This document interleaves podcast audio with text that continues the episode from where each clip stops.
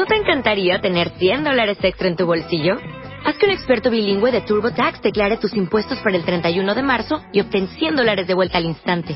Porque no importa cuáles hayan sido tus logros del año pasado, TurboTax hace que cuenten. Obtén 100 dólares de vuelta y tus impuestos con 100% de precisión. Solo con Intuit TurboTax. Debes declarar para el 31 de marzo. Crédito solo aplicable al costo de la presentación federal con TurboTax Full Service. Oferta sujeta a cambios o cancelación en cualquier momento. Gracias.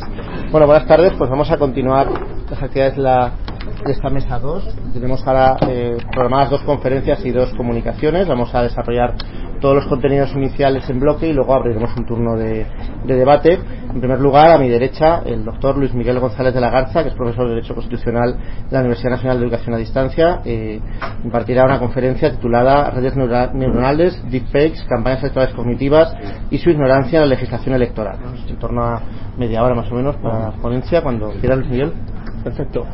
Vale, pues vamos a empezar definiendo un poco lo que son las... Silencio, por favor.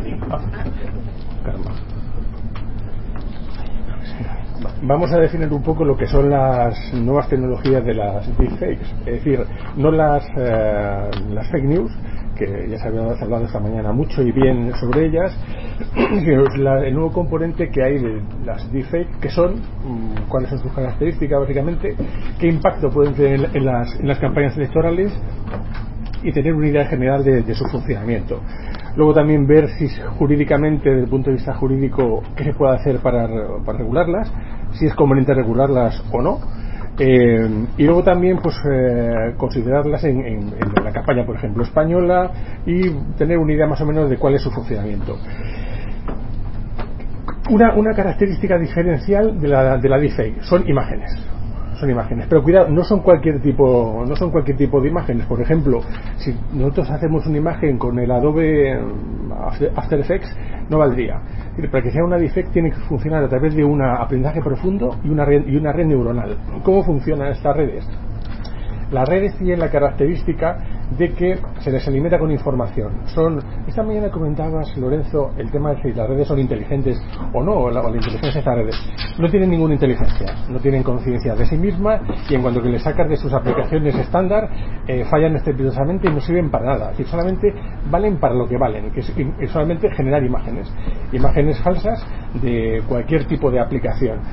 Eh, se, está, trabajando en taxonomías de qué tipo de deepfakes hay, por ejemplo las que son de tipo swap de rostros, se puede hacer una, combinación de rostros y, y hacer a, a, decir una persona lo que no ha dicho.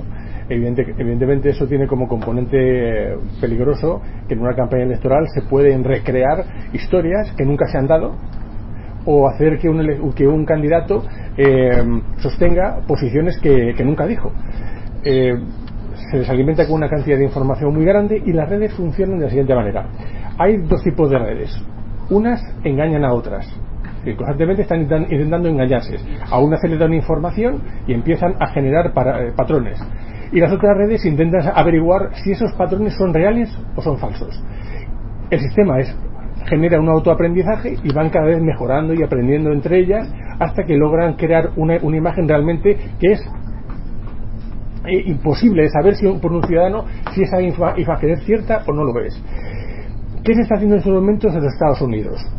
Eh, en DARPA, que todos sabéis, imagino que sabéis lo que es la, el sistema DARPA norteamericano, desde el año 2015 está intentando eh, poner en marcha un sistema que se llama el, DARPA Foresnic, eh, que intenta averiguar, con, también con inteligencia artificial y redes, si en el análisis de otras redes se obtienen imágenes falsas o no. Entonces, lo que actualmente, actualmente lo que se sabe es que eh, DARPA ha fracasado y no logra determinar si una imagen es real o es falsa. Los temas de inteligencia artificial no son capaces de determinarlo. Claro, eso es muy problemático. ¿Qué se ha hecho en Estados Unidos? Pues lo primero que se ha hecho es esto: intentar con, un, con una norma del Senado eh, pro prohibirlas. Han intentado prohibirlas con una norma del, del, de SACEN que al final ha fracasado, no tuvo los apoyos suficientes y se eliminó pero ya se está intentando hacer cosas y se está intentando luchar contra, esa, contra, ese, tipo de deepfake porque se, se, ha visto que son realmente muy problemáticas son capaces de suplantar personalidad cuando suplantas personalidad se puede hacer cualquier cosa imaginémonos eh, en, el, en, el, periodo de las 24 horas antes de una elección que un, un, sale un, un político cualquiera diciendo cosas falsas y el efecto que eso tiene en la sociedad. Lógicamente se pierden las elecciones. Se pierden las elecciones vale también para hacer observaciones de, temas industriales, ya se han hecho, se han intentado hacer, eh, haciendo a industriales que dicen cosas que son falsas eh, sobre sus productos, para que sus empresas luego en bolsa tengan una repercusión muy importante eh, a nivel empresarial. Información, por ejemplo, imagínate que el presidente de la Toyota dice una información de, una de datos que son falsos con una con una que se ha que se ha elaborado precisamente eso ya se está intentando hacer y eh, están dando muy buenos resultados. Los procesos que hay, también los rusos los, lo han detectado.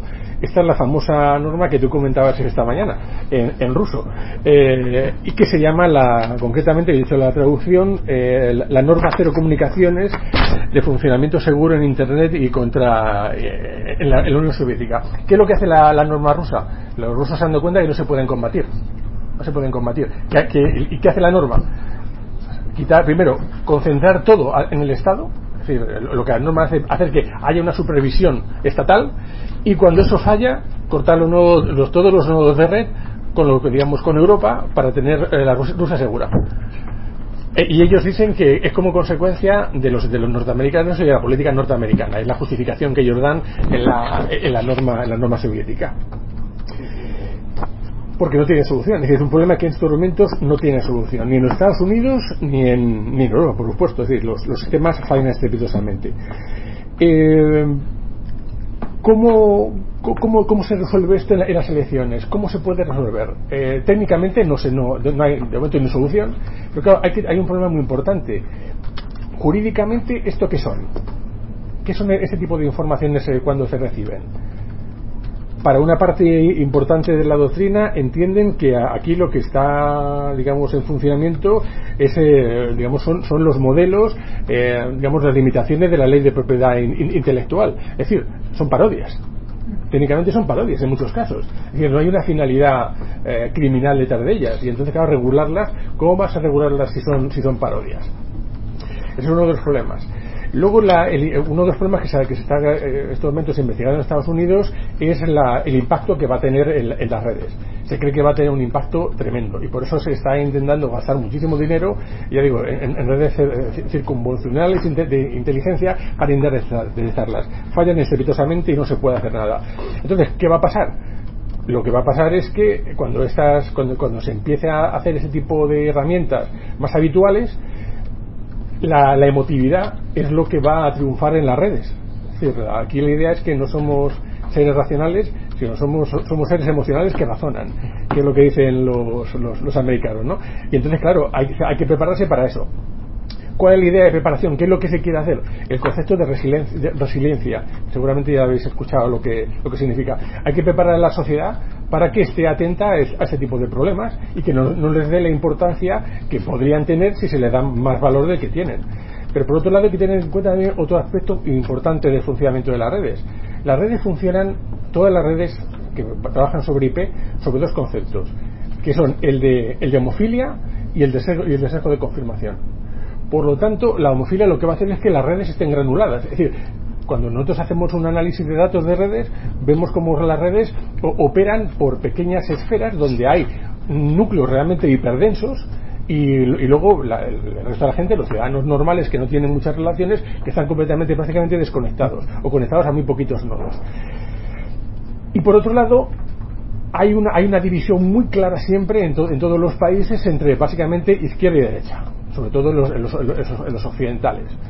Entonces, ¿qué efecto tienen en esas redes? Pues, por ejemplo, una, una deepfake que afecta a la derecha, la izquierda la, la, prueba y por el sesgo de confirmación no le da ningún valor. Es decir, a la sociedad, es decir, en su conjunto no tienen gran importancia para la sociedad como tal, porque las redes están divididas. Es decir, nosotros muchas veces analizamos las redes como si fuera una matriz plana, es decir, realmente una red, pero no es una red. La estructura realmente son grumos estructuras grumosas en las cuales vemos, ya digo, núcleos super, super densos de información y otros totalmente desagregados. La mayoría de la gente estamos desagregados.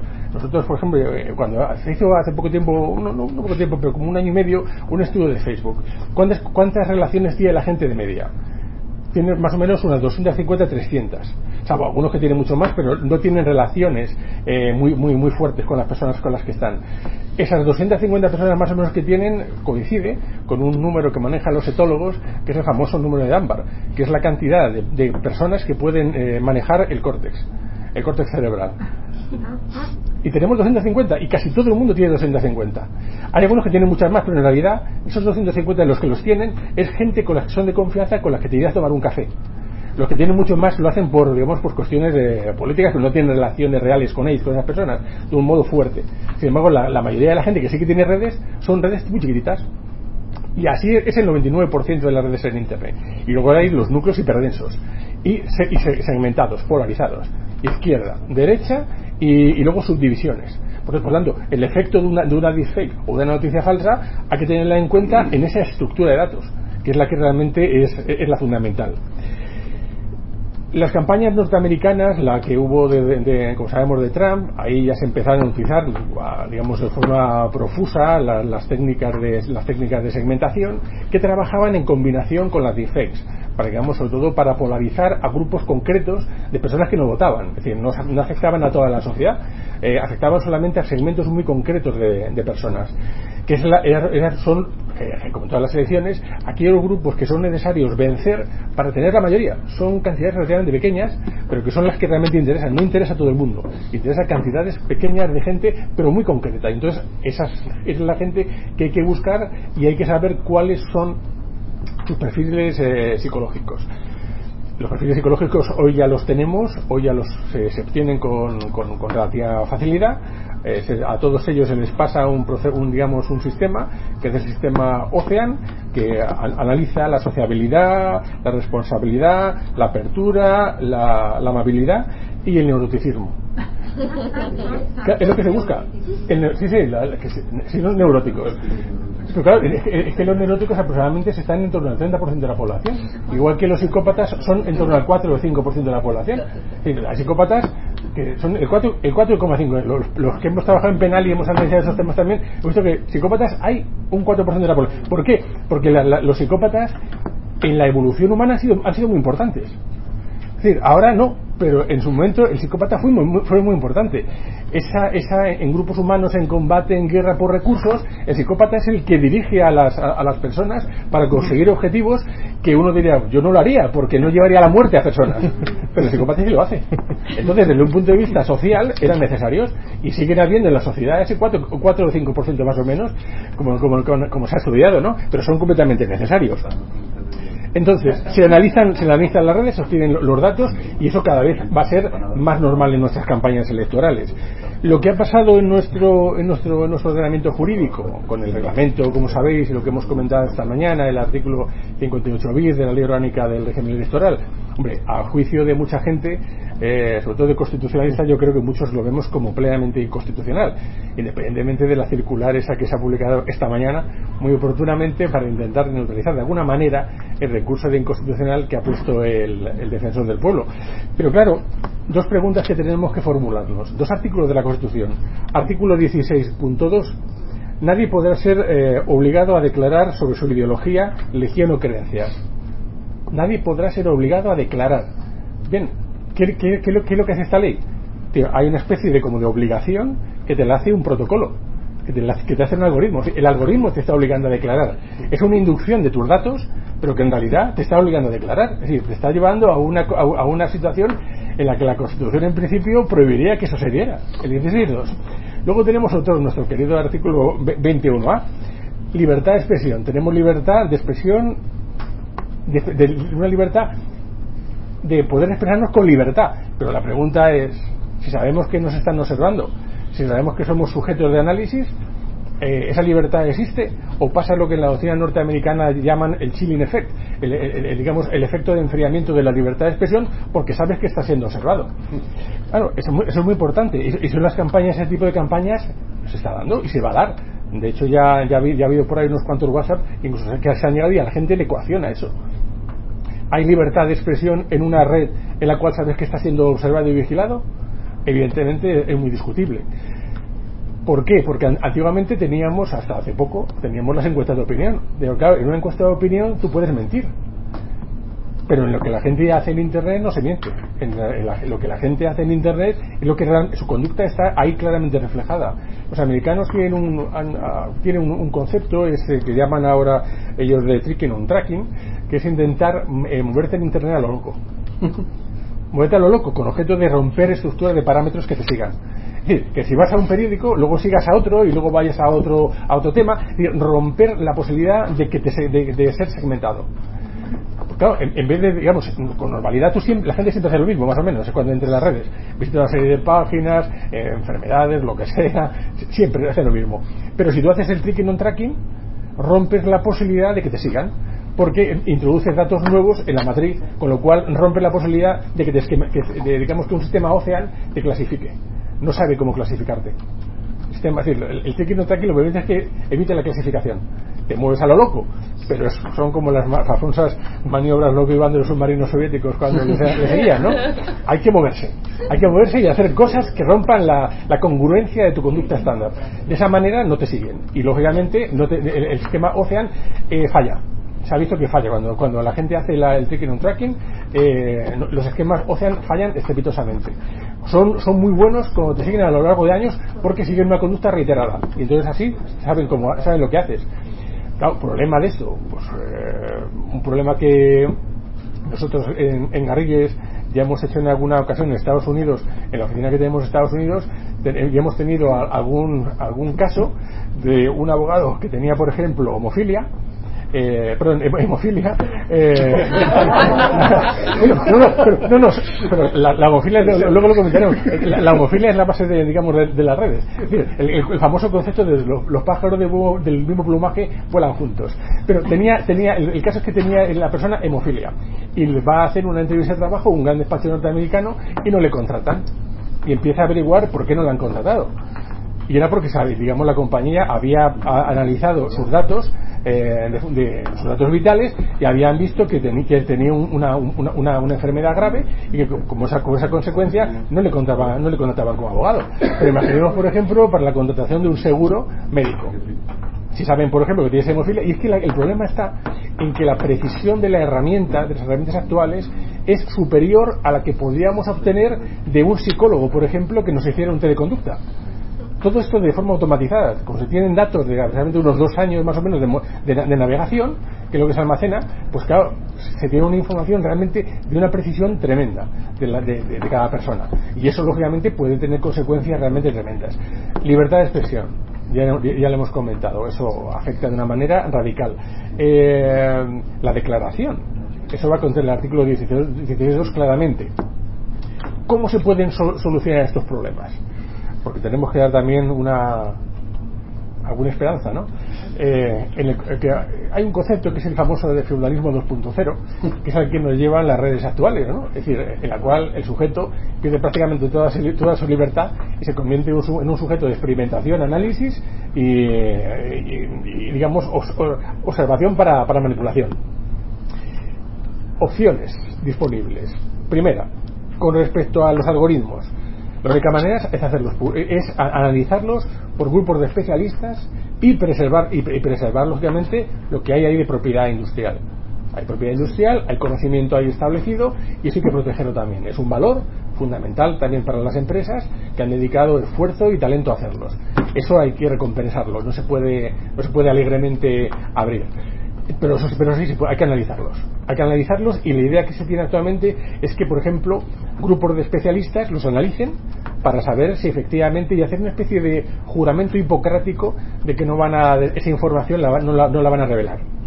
Pero, pero verificar que la información no sacrifica derechos fundamentales. Los equipos pueden ser multidisciplinares, pero los algoritmos hay que, hay que analizarlos. Porque el algoritmo, al fin y al cabo, hace lo que tú le digas no es más que un programa, es una, son un conjunto de instrucciones que siguen, que, que siguen una pauta. Y hay que verificar que esas pautas sean eh, respetuosas con los derechos fundamentales. Y luego la, vamos a mentar, por así decir, la bicha, ¿no? que es lo que ya ha dicho, por ejemplo, Sandy Petland, lo que dice Lawrence Lessing, ahora muy recientemente también se ha, unido a ello Hoffmann Rien en la doctrina alemana, patrimonializar los datos de carácter personal. Es la única manera de devolver el control a la ciudadanía. Y no, y, no, y no hay otra, porque si no se patrimonializan, no hay nada que hacer. ¿Cómo están los datos? Los datos actualmente, si los analizamos, ¿cómo están? Están bajo régimen administrativo. Yo me quedo con tu información, tú me sancionas, yo pago la multa y sigo utilizándolos. Así está, así está el panorama jurídico. Es decir, las compañías sus, tienen sus especialistas que nosotros le llamamos los garbazos contadores, son economistas que analizan el riesgo, el riesgo que tiene la compañía. ¿Cuánto nos pueden sancionar por el uso de estos datos? ¿100 millones de euros? ¿Cuánto ganamos? ¿800? Se paga la sanción y seguimos adelante. Así de simple. Un poco como, como con las averías mortales que suceden en, determinados vehículos de, automoción, que eso también funciona de una manera parecida. Es, lamentable, pero así funcionan las compañías que, como se suele decir, no tienen corazón. Pero así, así se hacen análisis de, de lo, que, lo que hay que pagar de la multa y se paga con una, con una política de datos patrimonializados, eso cambiaría porque les aplicarías el derecho civil, el dato lo puedes vender o lo puedes, lo, puedes modular de muchas formas para, eh, para usarlo. Pero también tienes el derecho penal como última ratio y como elemento de control al uso de ese dato. Si alguien utiliza tu dato y tú no quieres que lo utilice porque no has dado permiso, tú tienes el código penal. Tú tienes el código penal y el código penal no se pasa. No es como no la regla de derecho administrativo, que digo, tú pagas la sanción, pero yo me quedo con el dato y sigo usándolo. Claro, esa es la, esa es la idea. Así lo ven los americanos en, el sistema norteamericano. Entonces, por eso la, idea es patrimonializar. Lessing lo sostuvo, Pellan, Sandy Pellan también, los especialistas en, datos. Eh, Laurel Lessing, supongo todos los le, conocéis, es un catedrático de Derecho Constitucional muy conocido en Estados Unidos y defiende esa tesis porque se da cuenta de que no hay otra. El problema es que no es, en Europa no es así, básicamente en Estados Unidos la mayor parte tampoco es así, evidentemente. Y ¿quién se beneficia de esos datos? Las compañías que los utilizan. Por eso, por eso tienen acceso a los mismos, por eso hacen análisis psicográficos prácticamente sin ningún tipo de, limitación y tienen una información realmente impresionante de, la, de todas las personas. Estados Unidos, para la campaña de, de Trump, creo que estaban eh, eh, tenían unos 216 millones de perfiles con aproximadamente 15.000 puntos de información por cada uno de ellos. Es decir, es una información realmente detalladísima de cada persona.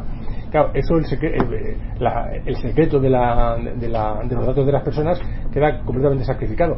Tenemos probablemente que ir a la construcción de un nuevo modelo de privacidad. Lo, y que tenemos es un, es un modelo disfuncional para las tecnologías con las que estamos trabajando que son capaces de sobrepasar perfectamente digamos, las, limitaciones legales. que han hecho los rusos? Lo que os he comentado. Cuando hay problemas, cortan las redes. Eso, es lo que hacen los rusos, cortan las redes, porque no hay forma de, seguirlo. No hay forma de seguirlo y además es lo que, lo que antes comentó alguien con el tema de la, de la, del derecho al olvido. ¿Vale? Tú el, derecho al olvido, el problema es que no se puede, las redes no olvidan decir, las redes no olvidan. que tú puedes, tú puedes sancionar determinadas jurisdicciones, pero en un, en un servidor de la India puede estar esa información y reaparecer pasado, pasado mañana que viene en forma de correo electrónico y emerge en una posición y sí, puedes intentar sancionarlo, pero la información no desaparece. Porque es el problema de redes tremendamente interconectadas como es Internet, que cada vez van, que cada vez van a más. Y esa es básicamente nuestra estructura en el futuro en las, campañas electorales cada vez van a estar más basadas en datos. Alguien lo ha comentado también esta mañana, el hecho de que ya no se invierte prácticamente en, encuestas, puesto que simplemente hay, es, es obtener información de las redes procesarlas con empresas como Cambridge Analytica, que ya no es ya no es Cambridge Analytica, ahora se llama Emerdata. Claro, se, ha, se ha mutado. Ahora es, ahora es Emerdata. Pero Emerdata está en la misma localización, eh, está en el mismo edificio, con los mismos accionistas, con la misma gente. Es curioso, nadie, los periodistas, es como si a los abuesos van buscando una pista les, digamos, un señuelo y se pierde la pista. Pero están en el mismo sitio. Ha habido una mutación, pero siguen haciendo lo mismo. Y claro, esas, esas, compañías siguen ahí porque ganan unas cantidades astronómicas de dinero. Y las campañas van a ser en el futuro cada vez más de esa forma. Y nosotros, eh, los que hemos trabajado en estos campos, yo creo que no vemos unas soluciones claras para estos problemas, salvo que se haga lo que hemos dicho, es decir, patrimonializar datos personales.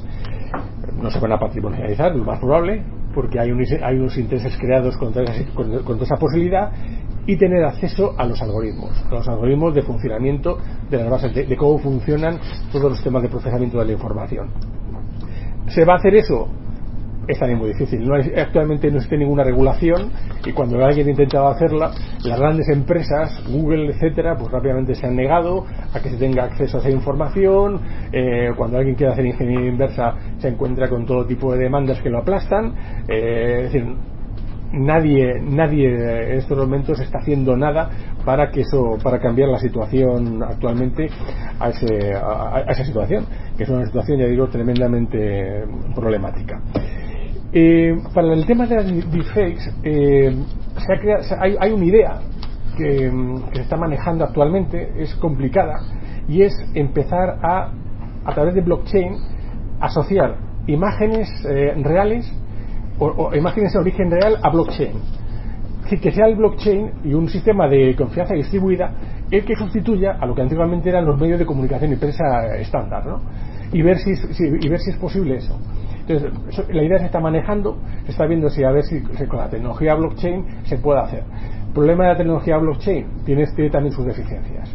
El sistema de cifrado que tiene, que es el de curva elíptica, el de curva elíptica ya hace cuatro años se, se vulneró. Entonces se podría, se podrían hacer modificaciones en el libro de registro general.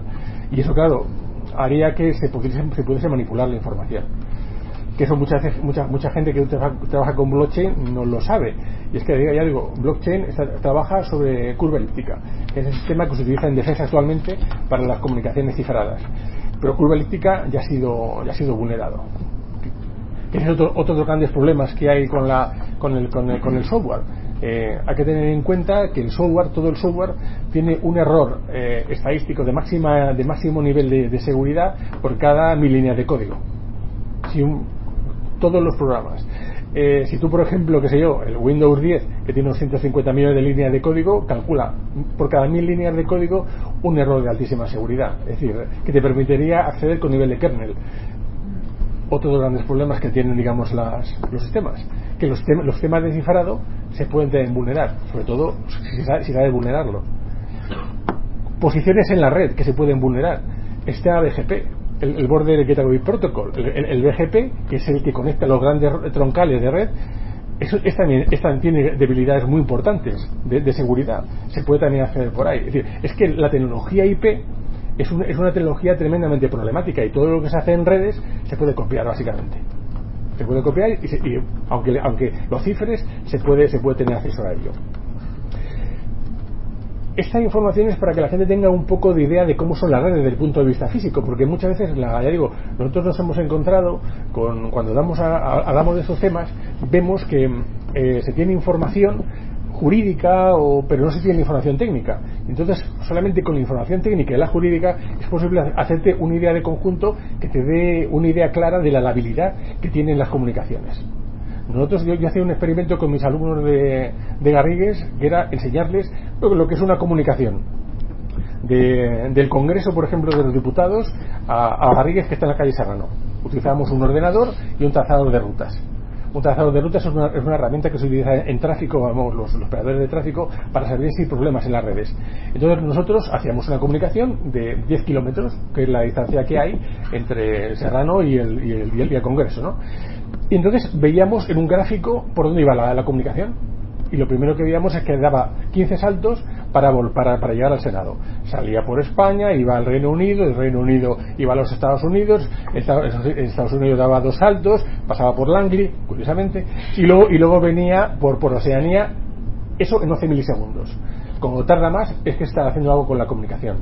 Pero la, la, gente no tiene idea no tiene idea de cómo funcionan la, las redes y eso es una, una simple comunicación IP esos elementos son fundamentales. Por eso, más que, la, más que muchas veces eh, formar a la gente en, cultura general de, de, buenismo, como tú decías esta mañana, hay que enseñar de tecnología. Que se dé la cuenta, la, que la gente tiene que darse cuenta de los peligros que están en las redes para que sean conscientes, sobre todo los legisladores, de lo que esto representa. Que muchas veces no lo saben. Y cuando se, cuando se les enseña es cuando se dan cuenta del peligro realmente que está detrás de esas tecnologías.